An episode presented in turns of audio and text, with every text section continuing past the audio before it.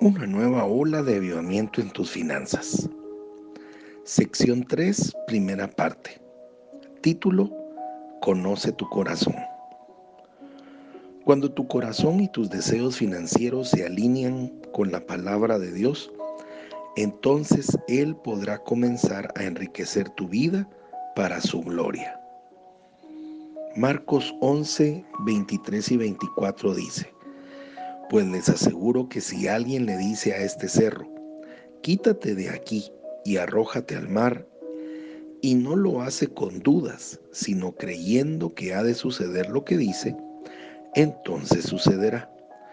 Por eso les digo que todo lo que ustedes pidan en oración, crean que ya lo han conseguido y lo recibirán para que tu negocio tenga éxito, para que tu trabajo te bendiga abundantemente con beneficios financieros. Comienza con una oración apropiada, con el apropiado corazón y entonces pide a Dios que te conceda las deseadas finanzas que necesitas, comprometiéndote a usar una porción de lo que Él te da para su gloria.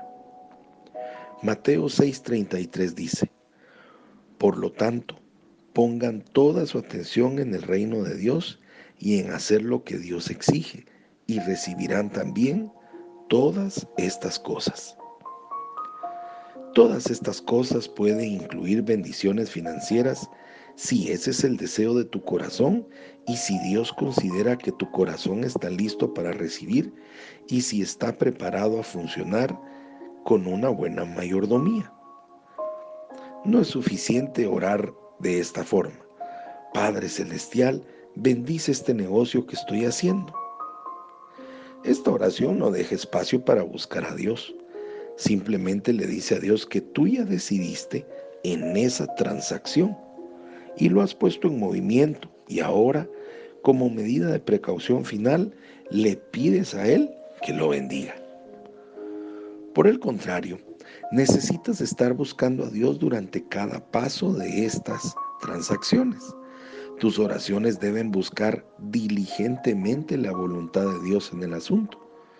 Tú puedes orar, oro para que estas transacciones de negocio sean tu voluntad y te glorifique.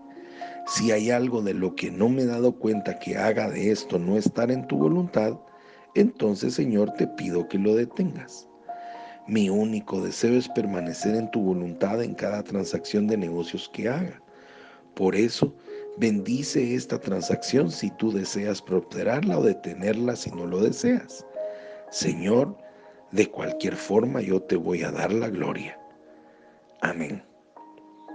Antes de hacer la decisión de un negocio grande, yo busco la guianza de Dios. Cuando estaba comprando y vendiendo inmuebles, hubo veces en donde cuatro propiedades distintas en venta estaban con una concurrida intersección. En lugar de confiarlo todo a mi propia habilidad, ya habría hecho mi tarea en casa, estudiar los reportes de los inmuebles y entonces buscaría a Dios para la respuesta final. Aún si tres de las cuatro propiedades fueran malas inversiones, Dios siempre me guiaría a la que sería mejor inversión de las cuatro esquinas. Dios conocía mi corazón. Él supo que una porción de mis ingresos siempre iría de vuelta a su obra en FINEC. Parte de la razón por la cual he podido servir como el presidente y fundador de esta fraternidad todos estos años sin necesidad de tener un salario se debe a que Dios ha bendecido mis aventuras en la lechería y en los inmuebles no para que tenga más, sino para que pueda servirle mejor trayéndole almas perdidas a Jesucristo. Mateo 6:24 dice, Nadie puede servir a dos amos, porque odiará a uno y querrá al otro, o será fiel a uno y despreciará al otro. No se puede servir a Dios y a las riquezas.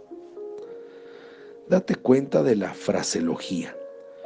Tú no puedes servir a Dios y a las riquezas, pero tú puedes servir a Dios por medio de las riquezas que Él te dé. Dios conoce tu corazón.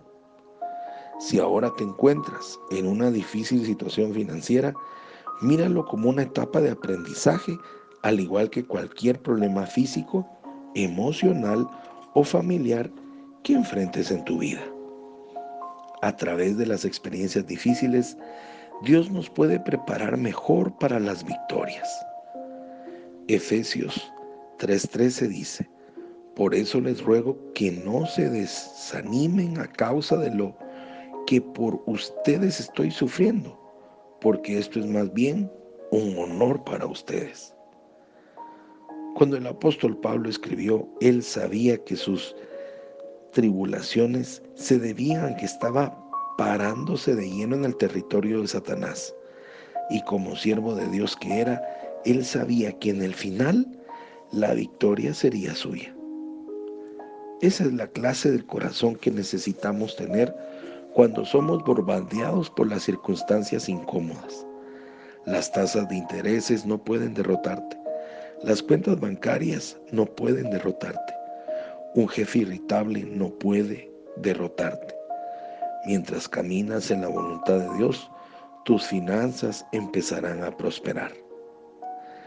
Romanos 8:28 dice, sabemos que Dios dispone todas las cosas para el bien de quienes le aman, a los cuales Él ha llamado de acuerdo con su propósito.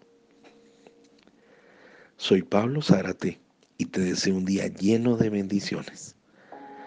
Hasta mañana.